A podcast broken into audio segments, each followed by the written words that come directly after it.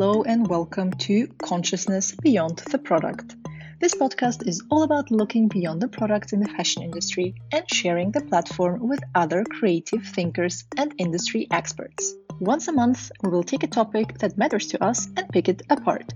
We'll give you an overview, speak to industry professionals, and share our key takeaways. This way, we learn and remodel this industry with you together. My name is Sabina Rachimova, and I am your host today. Let's showcase voices, not only products, shall we?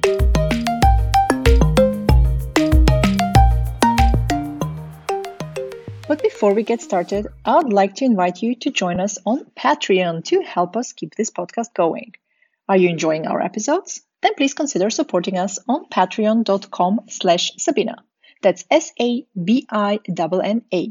Thank you, and we really appreciate it. The topic of this episode is cultural appropriation. What is cultural appropriation? How can we avoid it? How can we educate ourselves about it? And how do we learn from it? For this episode, we were joined by Vanessa Acosta from Wasi Clothing, Sita Sunar, Samira Mahboub from Limala, and Beatrice Angut Ola from Fashion Africa Now. Please note, our incredible guests shared their individual experiences. We're really grateful for that and respect their views 100%. But we also want to flag that we are aware of the multi layered representation within different communities, and therefore we always encourage you to not gather information from one source only and do further research. Okay, now let's dive in. Let's pass on the mic to our lovely guests. Uh, could you please tell us your name and also introduce yourself? Uh, hello, everyone. I am Vanessa Acosta. I am the founder of Wasi Clothing, a sustainable and ethical handmade clothing brand in Los Angeles. And yeah, that's my spiel. Hi, my name is Sita, and um, uh, I'm connecting with all, all of you from my home here in Amsterdam. So my ancestral lineage and my roots are in the mountains of Nepal, but I was born and raised in the southern part of India. Uh, professionally, I am a certified yoga teacher and also a founder of Holistic and Wellness Experiences brand um, called Conscious Mundo, where we platform different holistic experiences such as Ayurveda, pranayama, breath work, which is combined with women's circle, rituals, and sacred ceremonies. And uh, for my day job, I am uh, my work revolves around uh, connecting and building community for an ethical and sustainable brand called Nazi Vintage. My name is Samira Mahboub. I am 32 years old. I am half Moroccan, half German. I'm based in Berlin right now. Um, professionally, I work as a model for many, many years and as a performance artist as well. And I've recently became an entrepreneur, which I'm very proud of. Um, I found my company with my husband together, Zaid Sharkawi, in 2019. Um, so the brand um, is called Limela with Limela, we are celebrating vividly and actively Moroccan artisanship within broader cultural storytelling. We highlight the beauty of rug making and the skilled art behind it. Um, but what makes us unique is that um, my husband and I both have our cultural heritage uh, in Morocco. So everything that we are doing um, in terms of um, our ethics and philosophy, but also in terms of our visual language and um, the way we are um, composing ourselves um, as a brand, is coming from the deepest heart uh, of our love that we have for Morocco. And it also is um, pr- paying tribute to uh, the very complex and rich cultural heritage. Hi, I'm Beatrice Angut Ola, and I'm an interdisciplinary curator, a lecturer, creative producer, um, African fashion advocate, I founded a platform that is called Fashion Africa Now, a platform that is um, giving designers of African origin visibility. It's a voice. We are um, organizing different events, exhibitions, pop ups, talks. We are a voice, a critical voice. We want to um, highlight Made in Africa and um, yeah, promote brands in Africa and in the diaspora. And um, yeah, that's it so far. Wow, what an inspiring panel of women. I could not be more excited. I'm so happy you're here and sharing your stories and experiences with us. Thank you so much. I guess to start with, there's always this discussion between appropriation and appreciation. Where do you draw the line and how would you define cultural appropriation? Vanessa, let's start with you. I think a lot of people as of late have really confused the meaning behind appreciation and appropriation. I think appropriation is when someone of that is not of that culture is mocking wearing it as a costume or even sometimes um, being performative about it um, there's definitely lines where it definitely isn't appreciation, but rather appropriation. And I think that's when a lot of people get confused. Since I'm uh, a very heavily uh, culture inspired brand, since I'm Bolivian American, uh, some of the stuff that I do uses textiles from Bolivia. So it's it's really Bolivian culture heavy when I do some of these Bolivian textile things. And of course, I can't control who ends up purchasing the items, but I always communicate with people that if you purchase these Bolivian textiles, please, please wear them in a, an appreciative way, but not as a costume. I know that appropriation and appreciation is very different to others. That I know some people who um, always make sure to check before they wear an item that's from another culture and i think that's really great. I think it's very important that if you are not of that culture that you ask people who are of that culture to kind of get that approval of like okay that's okay for you to do. But definitely like wearing a headdress is not okay. That's appropriation. But that's where i land. Mm-hmm. yeah. That totally makes sense. Uh, what about you samira so, as you've already uh, briefly mentioned, it is a very difficult, very, very complex, um, and emotionally charged subject for a reason. Um, I myself find it very difficult to just answer it in like some sort of empty definitions that are not charged with the, the right uh, content of meaning, but just to give a little idea about what I regard as being um, cultural appropriation is um, generally spoken, the very fact that specific cultural elements or aspects of a specific culture are adopted by a culture that is um, part of the dominant white culture in this sense. So it's it's a deeper understanding where unequal power relations or let's say power dynamics in which members of the dominant culture take specific elements from a culture of people who have been systematically um, economically, politically, socially oppressed by that very dominant culture that is appropriating um, the specific cultural element. And um, I think also there's different layers of cultural appropriation.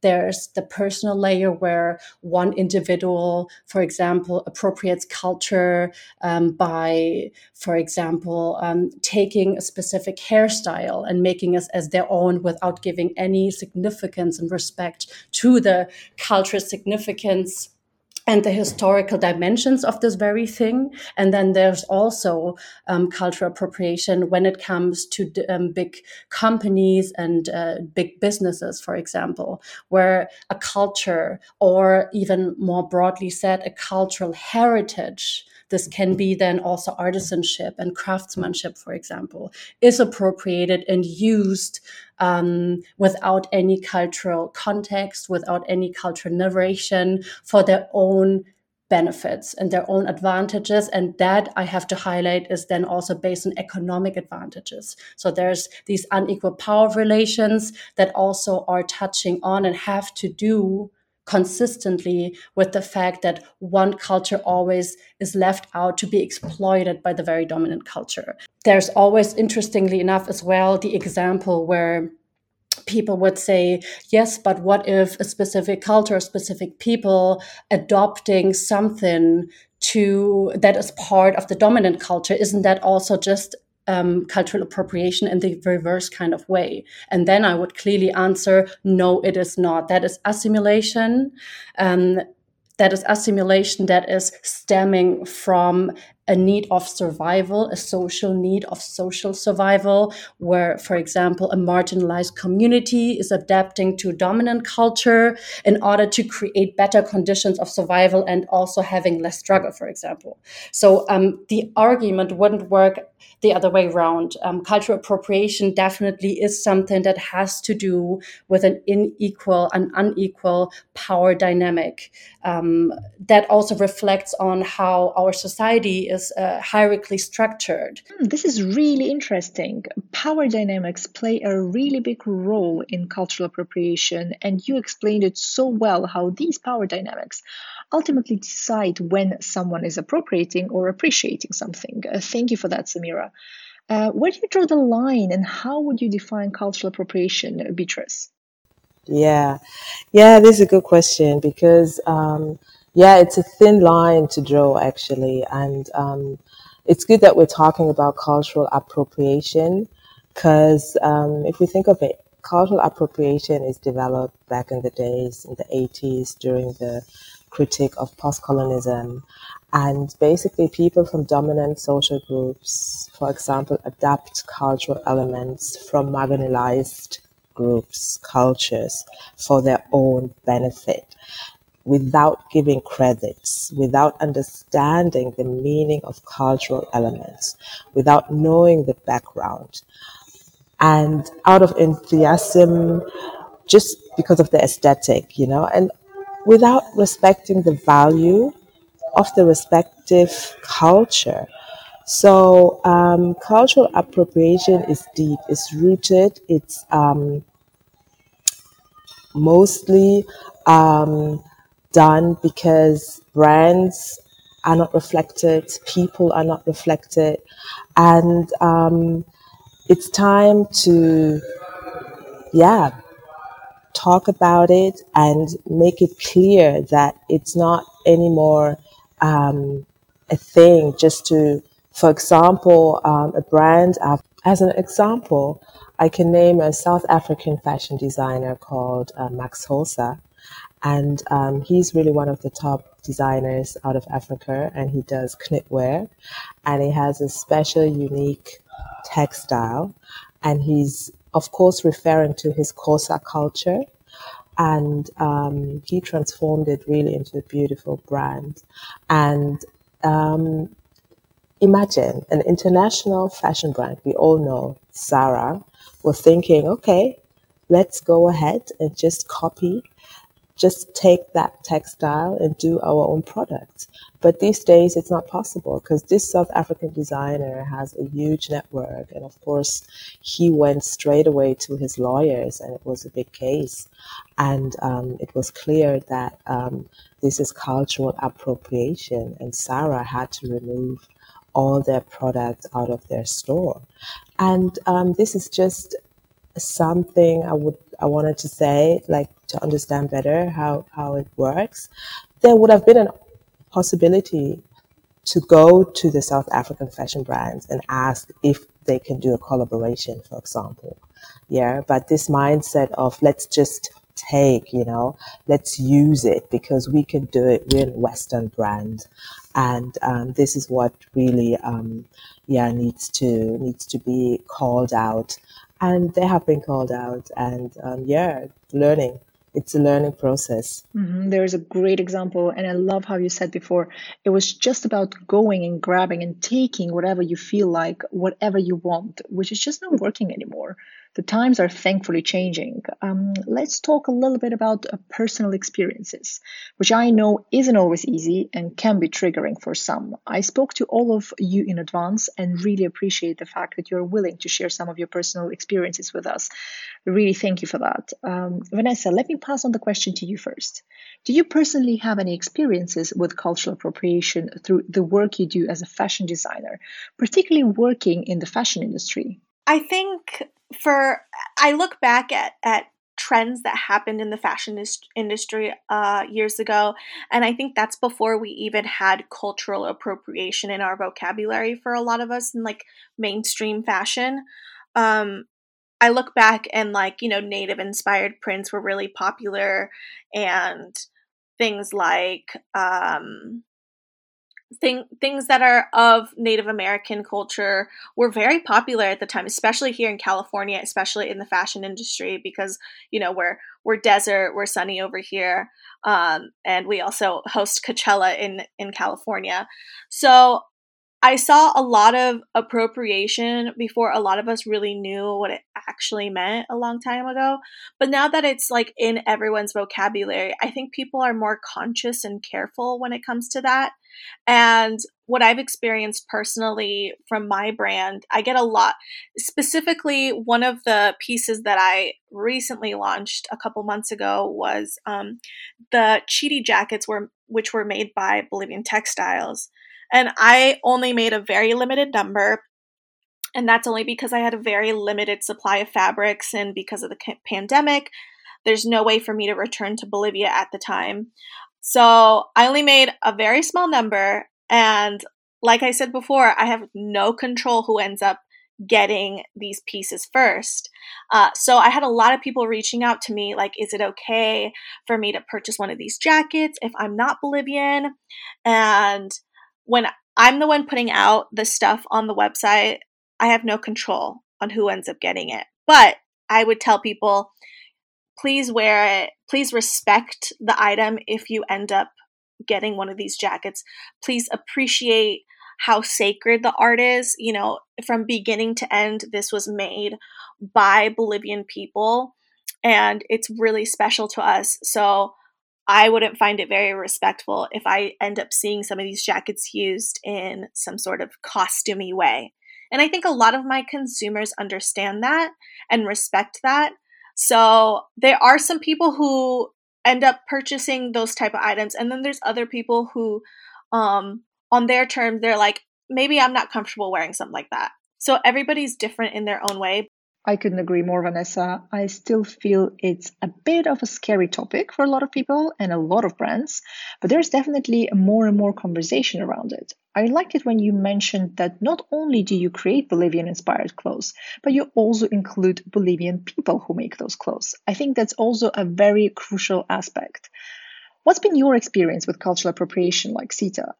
And with you, I would love to also talk about the yoga community, as I know you are part of it, as you are a certified yoga teacher yourself.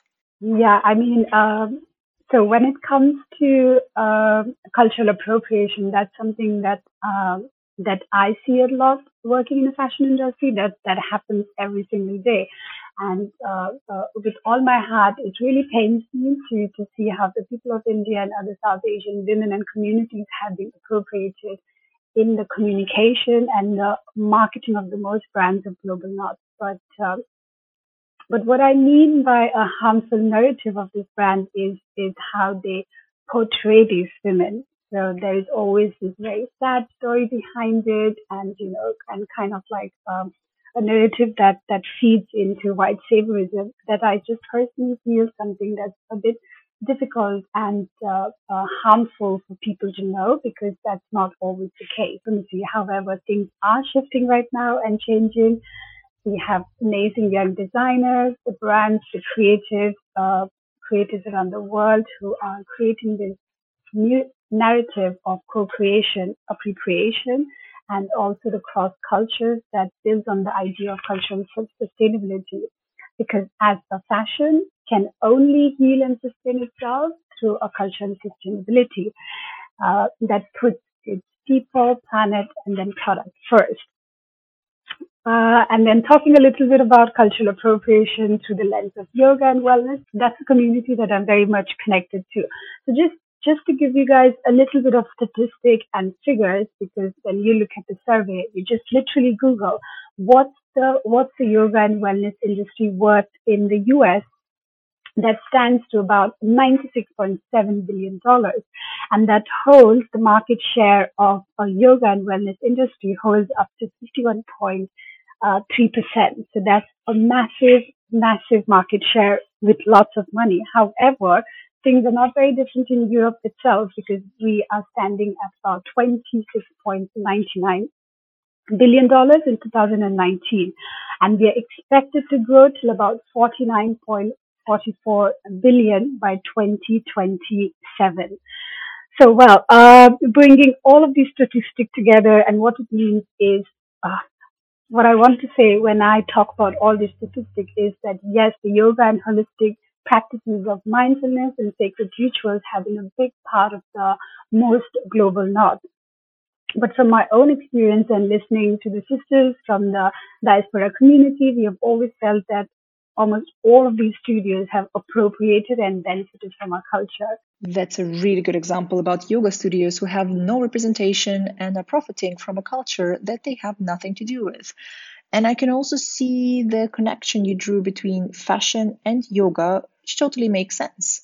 Samira, do you personally have any experience with cultural appropriation, whether that's with your brand Limala or your work as a model? Mm-hmm. Yeah, I mean, generally, as you've already mentioned, um, you know me working as a model for so many years now um, is also a very is giving me a very interesting insight towards also the politics of fashion and everything that is going wrong and obviously um, the fast fashion world. Um, there's many and plenty examples of cultural appropriation um, a lot of brands that are called out uh, rightfully to be appropriating cultures, um, to stealing from them without giving any credit, etc. Um, I would love to focus on the experience I have regarding my own brand Limela, for example, because I think that makes it really specific and uh, makes it very clear for everyone to uh, walk with me on this uh, thought experiment. But um, I think as we all know, Morocco has been becoming very popular over the last yeah let's say centuries um, obviously there's a lot of a lot of brands right now um, that are also specializing in Moroccan artisanship, specifically in Europe as well. A lot of brands from France, Germany as well, um, Belgium, uh, the Netherlands. A lot of also, you know, in terms of Spain and and uh, France, ex colonies of uh, North um, of uh, North Africa and Morocco, who are building uh, brands based on the idea of selling Moroccan artisanship. Um, I do not want to say that no one has to write ever who is non-Moroccan or white to start a business with Morocco because I think this would be fatal to dismiss it and look at it very uh, unilateral. Um, I rather want to say that everything or mainly what we are seeing right now is that a lot of white people and white owned businesses go to Morocco because, yes, it is so trendy and everyone loves it. But I think, um, in terms of them going as being white owned um, to Morocco, and for example, let's say, uh, you know, working with artisanal communities or even people who are working on the souk and, sell, uh, on the souk and selling rugs, they taking it for very little money. They go back to Europe, understand that there's a specific demand in Europe, celebrating um, the, of, uh, the art of rug making, for example and selling it for a lot of money and getting wealthy in Europe on the backs of artisanal communities without giving any cultural context on where the rugs are coming from, who the rug makers are, what the historical, traditional, and cultural significance of this very complex. Uh, artisanship tradition is. And I think this is a very good example for cultural appropriation when it comes to uh, the rug industry generally. Wow, this is amazing. And you said so many fantastic things here, uh, particularly when it comes to Western people and their businesses through which they are exploiting and profiting off of a culture that is not their own. So, what can brands do better when it comes to cultural appropriation? How can they avoid it? I think uh, a lot of brands in the past that are that are not of the culture really blatantly and like didn't really uh, try to hide how much they were stealing from other cultures. I think it's okay to be inspired by other cultures, but not to blatantly copy and do exact replicas of, you know, artisan work, for example, Bolivian artisan work. Um, I think what brands need to do is they need to research more, they need to educate themselves more, and they also need to ask them themselves the question like, would this be okay for me to put out as let's say a white owned business who's not African or who's not Bolivian or who's not Mexican. Um, and I think sometimes in the, I think a lot of this happened in the past. They weren't asking themselves these questions. Um, but I think now brands need to do those steps, do the research, educate themselves, and also ask themselves before they release these type of items. Um, when you're profiting off of other people's culture, especially black and brown, you're going to cause a lot of issues within those communities. And I think there's other things that can be done without, like, let's say, a white owned brand designing, like, let's say, a Mexican inspired line. I think some brands would be better uh, collaborating with brown or black owned brands instead of releasing it themselves. Um, I think it's great when white owned brands who have like bigger followings or like corporations who have like the money and the backing to create lines like this. I think it's great when they reach out to people of color or people of these cultures and collaborate with them and give these people of color um, the opportunity to get their stuff out there. Uh, I think that's another great alternative for other brands to do that.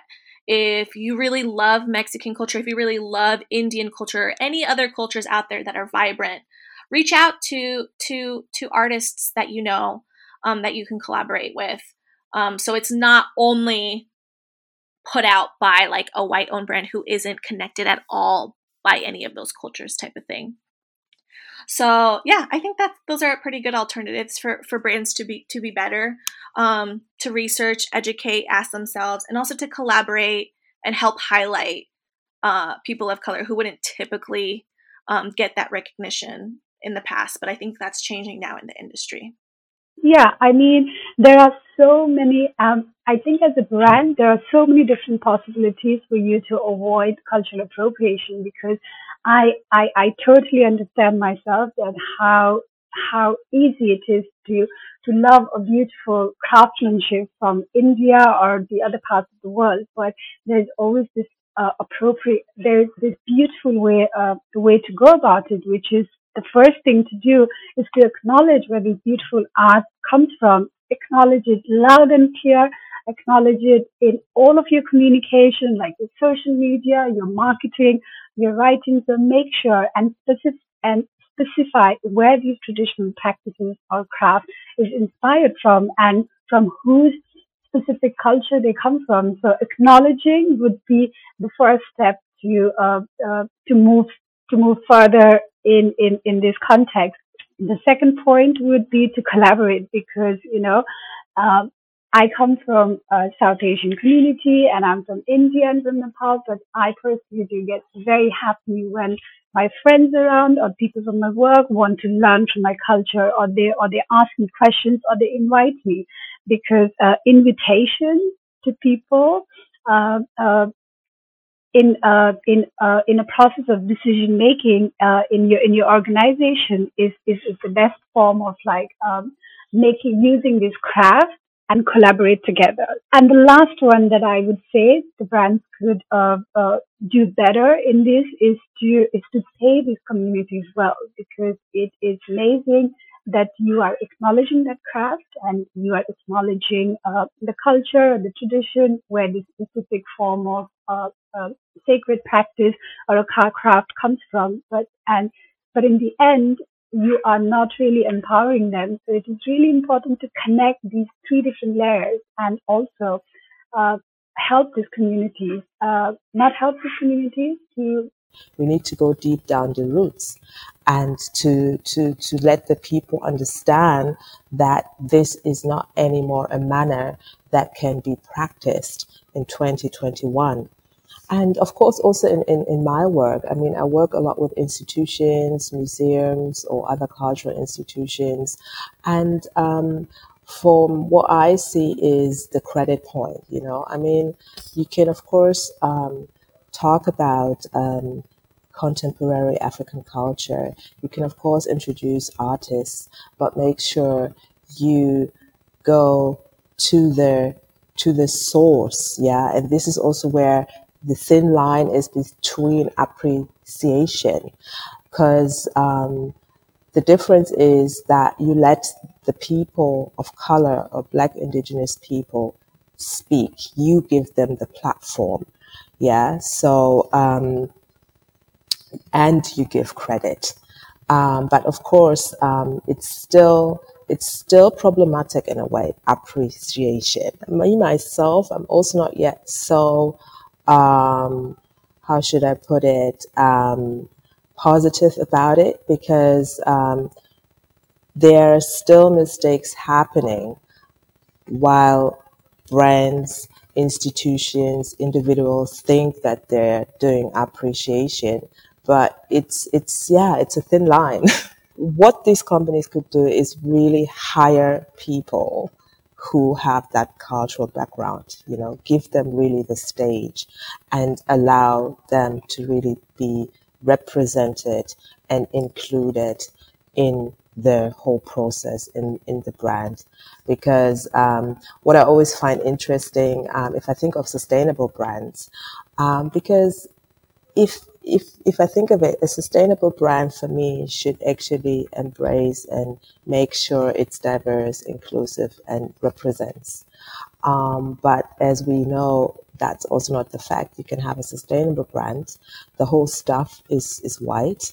Then the whole campaign is done with my models. Maybe just the workers are in the global south.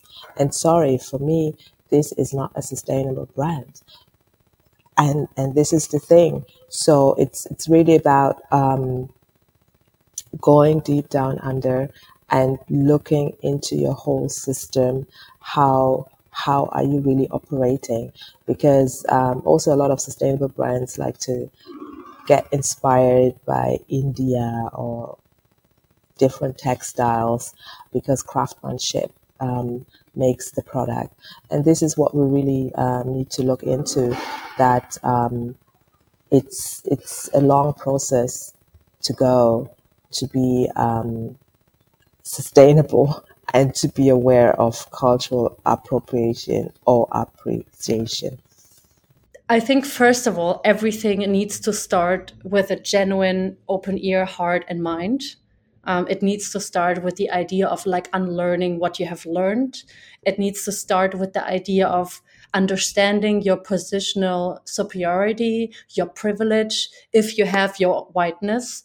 Um, and as well even you know people who are not read uh, uh, who are not read as being white or who are not white do have specific privileges when it comes to where they live. So um, for example um, zaid and i are here based in berlin that gives us access to specific specific things that gives us a specific privilege as well. So you know reflecting about um, all these different layers is the very starting point. So it starts really i think internally and on your mindset. Um, it needs to be something about doing your research about let's say the history the country the cultures and traditions of the very specific um, product or cultural heritage that you would like to draw inspiration from for example. You cannot just like go and love this one item you know use it replicate it and then don't even talk about where this item comes from. And you also need to check whether this is something problematic to be used in a wider um, economical and social context because there are specific traditions that are so sacred um, in so many different countries and cultures uh, where um, no one should ever use and make use of them or even profit off of them, for example. Um, and I think generally it also needs to be um, starting with understanding the cultural specifications and trying to be aware of them and asking yourself the question that we are asking each other daily, Zaid and I, in our business how do we not reproduce colonial continuities, dynamics? Um, another very interesting um, example I would love to use here is um, what we're doing with Limela, what has to do some sort of what has to do with cultural appropriation and in the bigger picture to do with reproducing colonial tendencies and dynamics and specifically linguistics. One specific problem that, that we want to draw attention to is as Limela, we choose not to use the word Berber anymore. Um, as many people of you may know, the people in North Africa are universally um, nominated and you know, uh, refer to as being Berber. So you might have heard about the word the Berber people, the Berber rugs, um, the Berber jewelry, and all these kind of things. Um, one of our strongest mission and vision, I would say, as being part of Limela, is to make people understand why this word that is in um, that is part of the omnipresent linguistic of the entire world is problematic because that word is deriving from a colonial historical context um, and originates from the word barbarios, which comes from the Latin and Greek word and means barbaric. So every single time you say the Berber people or the Berber rock, you would actually say the barbaric people, the barbaric rock. Um, instead of that word, we want to reclaim the original word that is called Amazigh or Imazighen in the plural. Amazigh means the free human, and Imazighen means the free people. Um, and how much more beautiful is it to refer to the original meaning of the free person, the free hu- human, instead of the barbaric person or the barbaric human. So, this is one example of what a brand could do. And this can be translated into all different aspects as well um, before you start your project.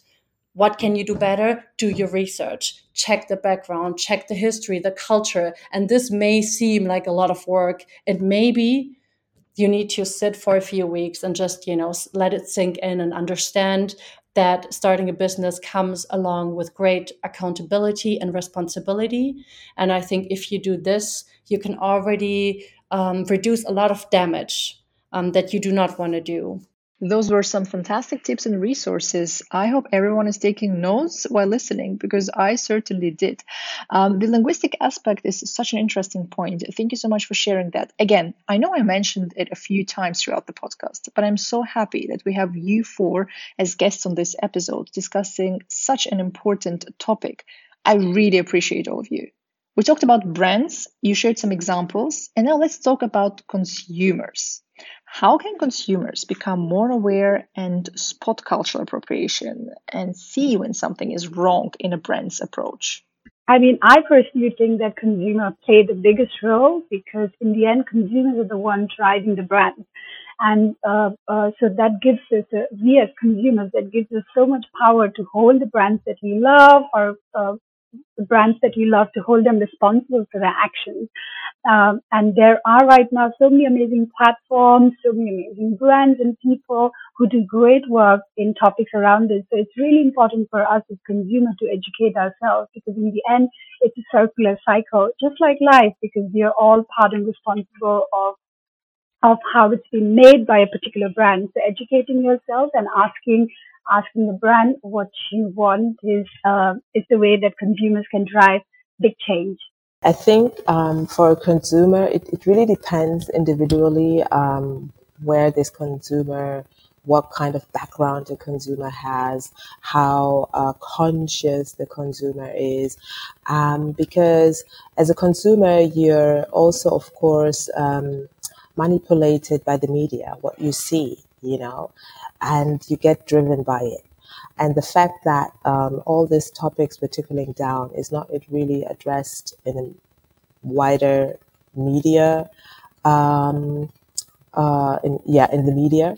So I think as a consumer, be critical, ask questions, ask yourself, how come this product is so affordable? Is that possible? Where was it made? How was it made? You know, I think as consumers, we need to be more conscious and we need to think of us um, not again feeding into a rotten system. And we need to think of the environment. This is so important. And um, that's why i also love really this um, uh, movement um, the climate movement of the youth.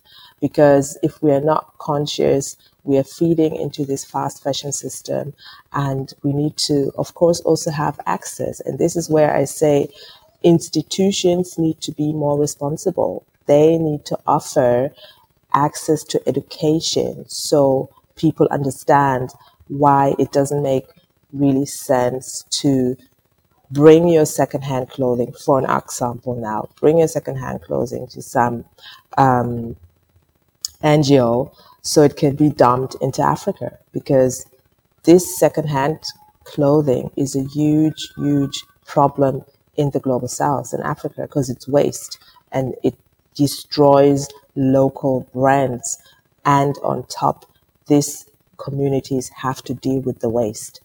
And so many are not aware of it, especially young people. They don't know. They think, oh my God, secondhand, yeah, we need to help these poor people in Africa, but we need to talk clear and give a better picture.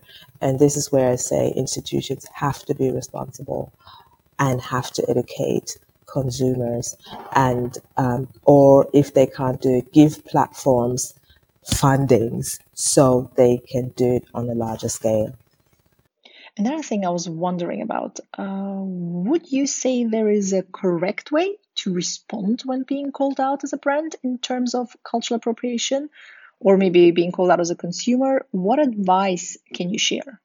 So, as a brand, what I've noticed, what, what a lot of consumers, what a lot of people who are calling these brands out, I think the best way to respond is to first listen, uh, to not be reactive because I mean, I know like when you're a brand, even when you're a small business, you know, your brand is your baby. So when you sense someone is attacking it, you're going to be reactive about it. Um, so I think it's very important that as a brand, if if if people are responding negatively to something, if people are calling you out on something that you've done, and you don't quite understand it as to why there's frustration there, the first thing to do is listen and listen and wait and not be reactive. So once you listen, once you really analyze where this frustration is coming from from the consumers, from the people, that is when you write up write up uh, a thorough message um, and apologize and say that you're listening and that you intend to do better. And I guess the other question was what should consumers do? I think a lot of consumers, a lot of people uh, who call out companies are very, very, can be very aggressive and mean. And I totally understand that sometimes there's a lot of frustration and anger there. And um, I think some some people need to take a step back when they're calling out certain businesses. Um, I think it's important to really focus on the big picture. Um, like, from what I see, is yes, if there is a company that is not doing the things that they should be, that that is not ethical or isn't conscious or needs to be doing better, um, I think it's good to focus on bigger corporations because they have the backing, they have the money to make those changes like immediately.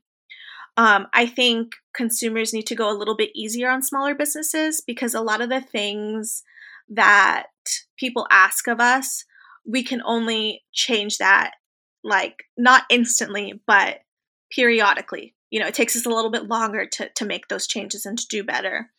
Um, but yeah, I think I mean you know, there's frustration in consumers. So I totally understand the anger because I've been on that side as well. But I'm also a business owner. So I'm like, go easy on us. Don't be so mean. There are so many possibilities and so many chances for a brand or consumer to be called out by, uh, uh, by a member of the diaspora community. But I think uh, the, we as uh, brands our consumers have to really uh, allow and acknowledge that these communities have uh, been through so much trauma. There has been so much trauma and pain in the past. So uh, uh, this is not the form of uh, to attack directly, but to sort of they want to be heard. So deep listening and giving them your platform to be heard is is a beautiful way to acknowledge. And uh, maybe uh, somebody who is calling out a particular brand, for example, has um, has a very concrete uh, action plan and says that, look, I do not like how you represent this. Maybe you could do this better. So it could also be a beautiful collaboration and co-creation of somebody from the community who doesn't feel that comfortable, but the brand gives the opportunity and the platform to really listen to what they have to say and uh, implement changes. I think um, talking about the consumer side is as important as talking about the brand side. Obviously, um, you know, I also want to say that. Um, that it is it is not a subject that is so black and white. There's so many gray zones as well um, there can be a brand appreciating a culture without giving any cultural context because the person maybe has never been confronted with that. Um, that is one thing where we can say okay the brand needs to like stick up to its responsibility and to do that. I think a similar thing can be applied for the consumers as well. Um, you know when you are consuming something, you hold a specific responsibility and a specific accountability. Um, you have to think twice, maybe, before buying something. But I also think it should come with a lot of genuine diplomacy and not as being oh you know uh, shameful shameful on you or shame on you. You have not checked the background of this specific brand. Because i think you know with shaming people into something we don't achieve anything. So i think um, consumers become naturally more aware if they are moving in a specific space where there's more and more people genuinely addressing problems such as cultural appropriation and ethical um, consumerism and all these kind of things. But also at the same time what does it even mean? Like when are you responsible? When are you sustainable? What is ethical consumerism even what does it even entail?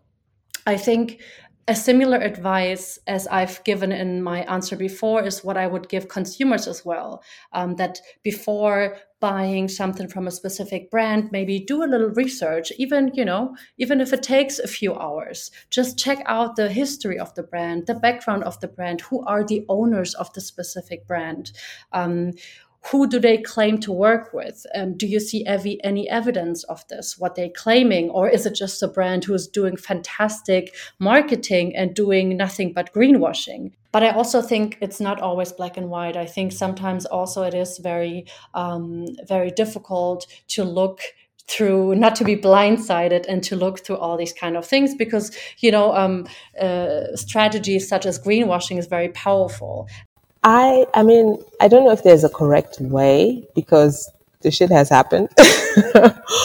but I would love um, to see these brands really um, restructuring and um, being responsible and um, taking the consequences out of it, like um, giving also more information to their employees so this can't happen and reach out to platforms who deal with it, who have the expertise.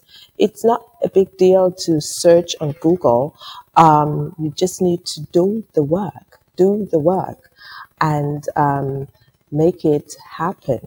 And this is what I would love for these companies or individuals um, to really reflect and understand okay, what went wrong? How can I change it and make the change? Not just talk. Now it's time for action. I really want to see action. Oh, wow. What an amazing episode. These were some fantastic insights. Thank you very much for sharing all of this, for your time, and for being so transparent. Now let's see, what did we actually learn today about cultural appropriation? First of all, it's an incredibly complex topic with lots of different layers. Some things are very obviously viewed as problematic, but there are also a lot of gray areas that need more attention. Cultural appropriation can be understood as unequal power dynamics in which members of the dominant culture take specific elements from a culture of people who have been systematically, economically, politically, and socially oppressed by that very dominant culture that is appropriating the specific cultural element. This does not work the other way around, though. When people are adopting something that is part of the dominant culture, that's assimilation stemming from a need of social survival. Cultural appropriation has to do with respect and genuine curiosity for a specific culture without profiting off of it in any way that is disrespectful or can harm the community. And last but not least, brands need to do more research and focus on education, giving back to the communities they're drawing inspiration from, as well as giving credit to them and involve them in the process. We hope you enjoyed the episode and look forward to hearing your feedback. You can find out more about our guests in the show notes. To get in touch with us, head over to our Instagram, Sabina underscore com. That's S A B I N A underscore com. Are you enjoying our episodes? Then please consider supporting us over on Patreon. Simply go to patreon.com slash Sabina. Thank you, we really appreciate it. The next episode will be released in July and it will be all about fashion degrees. My name is Sabinna Rachimova and as always, it was a pleasure being your host today.